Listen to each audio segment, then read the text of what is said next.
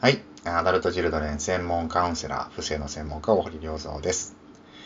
えー、今日もですね、視聴者の方からの質問に回答したいと思います。えー、質問させてください。お前は邪魔だと散々言っていた毒親が引っ越す子供の行く先をわざわざ邪魔してくる時の心理って何なんでしょうか？また、とことん痛めつけては地獄の底に落として嘲笑っているのは、ただ自分の方が優位だと思いたいからなのでしょうか？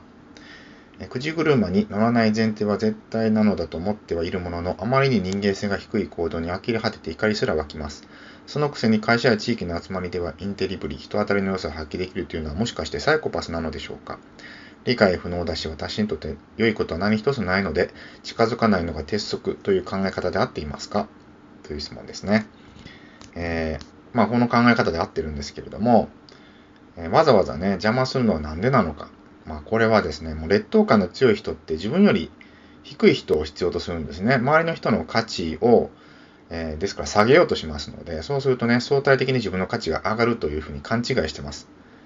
でも、まあ、そんなことするとね、当然周りからはすごい嫌われますから、本人の価値だか価値だけがね、こうどんどん下がっていく羽目になるんですけれども、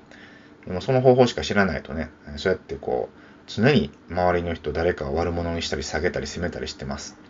でその役割を子供に当てはめた親は、まあ、家に帰ったら自分よりもね、常に下の人がいることで精神的に安定するんですね。ですから、子供が、まあ、生贄役、ゴミ箱役みたいになって、親のために犠牲になることが多いんですね。まあ、そうなると、本当にこう、アダルト・チルドレンが、まあ、生まれてしまうということなんですね。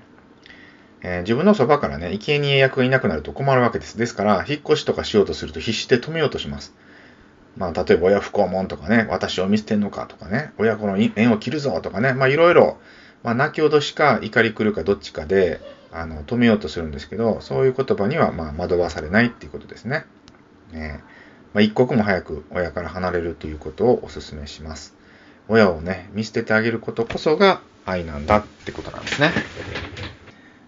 実際ね、実家からこう、抜け出すため、脱出するためにカウンセリングを受けて、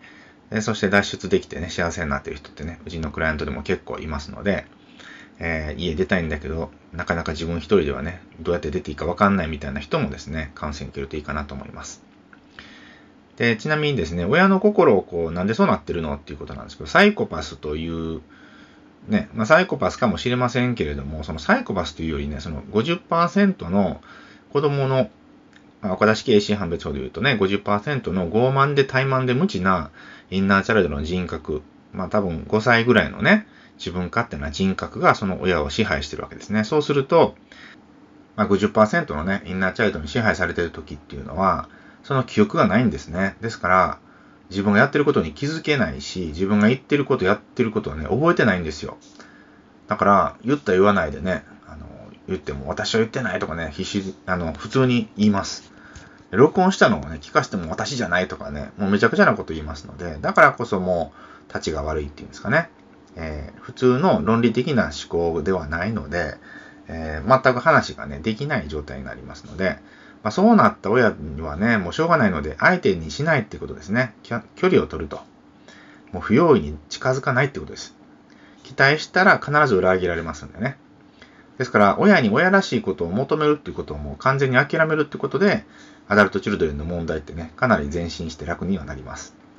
でも、親からもらえてないわけですよね、愛情。ですから、それを無意識にね、他人に求めてしまって、結構苦しんだり、さまよったりすることになるんですよね。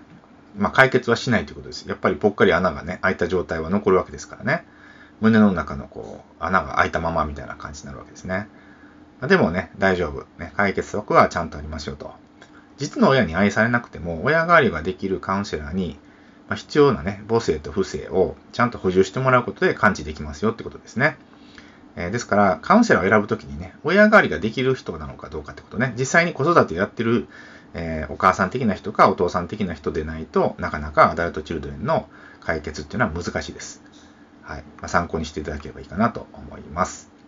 え、来週は、えこういう質問です。え性について死について、こういう考え方だけはやめといた方がいいというものはありますか？という質問が来てますので、来週はこの質問に回答したいと思います。はい。ということで、えー、最後まで聞いていただきましてありがとうございました。また来週お会いしましょう。